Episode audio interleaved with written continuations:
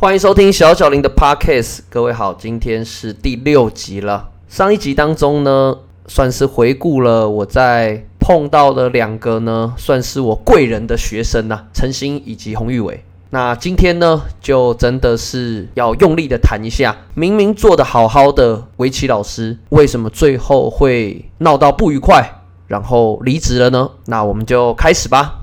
在教室的。那几年的时间真的是满满的成就感，因为小朋友一直升段，我一直得到非常好的反馈。我帮祈愿公司赚了很多钱，因为我精英班的成立，小朋友原本平均一周是上一堂课，诶，变成了两到三堂，祈愿收入当然也随之增加。可是其实我不知道的是，凡事一体都有两面的。其实我在祈愿老师之间的人缘变得不是很好。这也是我后来才知道的，因为不是所有的老师都这么的冲，有些老师人很好，但是他们没有觉得说啊，工作要这么的拼，这么的冲。但精英班的成立呢，第一个无形中也给了他们多余的工作。虽然主要的导师是我，但后来小朋友变多了，他们也需要额外的资源，但是这个资源其实是没有薪水的。然后当时可能我也是比较自以为是吧，就觉得说哇，你看我手上。带出了这些学生，我真厉害，我达到了祈愿以前从来没有的高度。可是可能也忽略了其他老师的感受，这也是我在离职之前，这些老师们，呃，打开心里话跟我说的。其实我蛮感谢他们的。好，那说了这么多开心快乐的事，就要来讲讲为什么我会离职吧。其实说真的，当时我的收入。并不是很高，只有三字头左右，但那完全不是我想离职的原因。才二十多岁的我，当时我又住家里，没什么经济负担压力，薪水高低真的对我来说还好。但会有冲突的导火线呢？是当时呢，原本我们院的营业额都是倒数第一吧，但有了精英班的加入之后，小朋友也变多了，所以我们的营业额呢，冲到了好像第二名吧。哎，非常不错哎，让我们的班主任呢，哇，走路有风，非常的骄傲。那我也很开心嘛，因为能够帮上他的忙。后来呢，其他分院也纷纷成立精英班哦，但这不是重点了，重点是当时我们老板哦，不是我们班主任，是我们的老板，非常的相信皮纹这个东西。大家知道什么叫皮纹吗？皮纹就是看你的手指头，然后呃，可以看出你的个性和什么之类的吧。我我不是很清楚，但当时呢，我们的老板非常的信这一套。首先，他要求全公司的人都要做皮纹的检测。我记得他好像跟我们是说，外面做一份要三千六，但是我们现在是员工价，每个人只要缴一千八就可以做。说是不强迫啦，但整间公司的人员工都要做。我当时的个性就是我完全不信这一套，我也不想做。所以呢，最后全公司的人都做了。只剩我没做，那老板就去找我们班主任了。哎，为什么只有跟平没做？你去了解一下。那班主任就来问我啊，我就说我不信这种东西啊，为什么我一定要做？为什么我还要花一千八？啊，反正呢，班主任也拗不过我，他就跟我说：“好啦，我帮你出钱啊，你赶快做啦。”那你们也知道，这这不是钱的问题吗？就是我不信这个东西嘛。但是最后没办法，硬着头皮，好啦，就被压着就做了。做了之后呢，就会有一个那个报告书啦。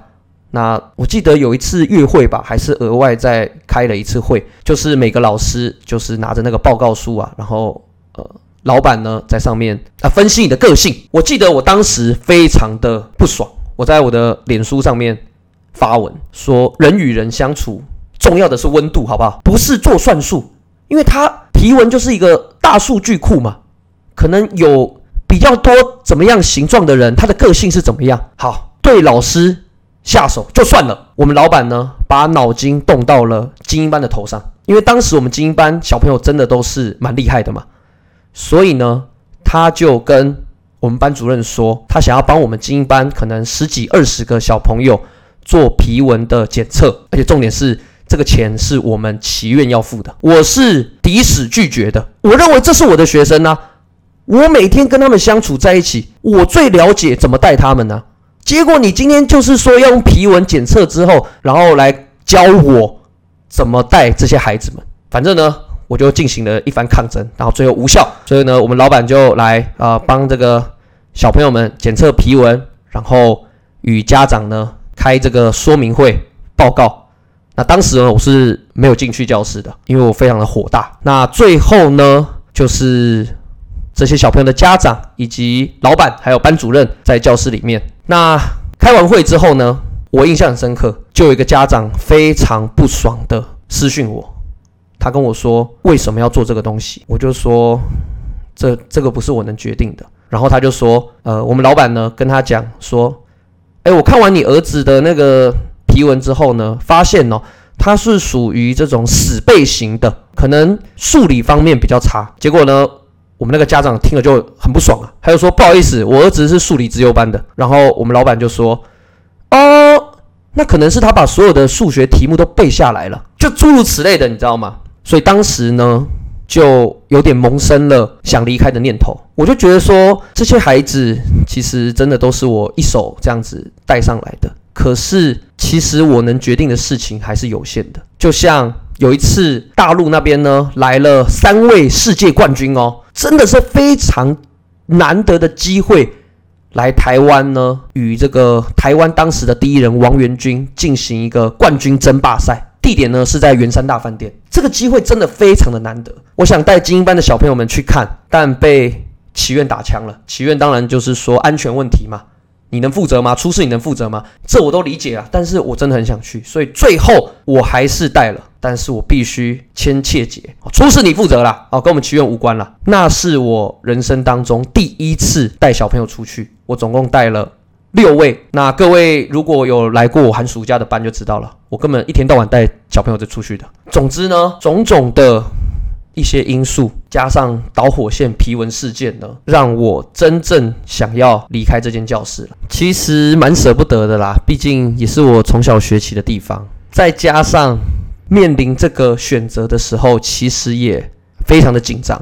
我没有很大的把握确定离职之后的人生到底是怎么样，因为一切都是未知的。这时呢，有一位老师对我说了一句话，我到现在呢是永远记得的。他跟我说：“一个人的光芒是无法被掩盖的。”那跟我讲这句话的老师呢，叫做周可平。周可平老师呢，是当时在棋院里面呢担任高段班的讲师，算是一个客座的讲师哦。他自己本身呢也有开围棋教室。那当时呢高段班需要一个助教，所以呢呃周老师就请我去当他的助教，而且他真的对我非常的好。因为周老师真的算蛮用心的，比如说七点才上课吧，他可能五点半就到教室了啊。到教室呢，他就会先排个棋谱之类的。那到大概六点左右呢，他就会先去外面用餐。这时候他就会带上我一起去。那你们知道，其实那时候我是上班时间，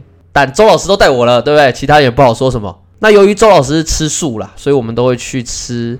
祈愿旁边呢，算是最高级的素食餐厅。这也应该是我人生第一次感觉到说，哇，原来素食可以这么好吃。那时呢，其实离职的这个想法，我也有告诉过不少的家长啊，还有朋友。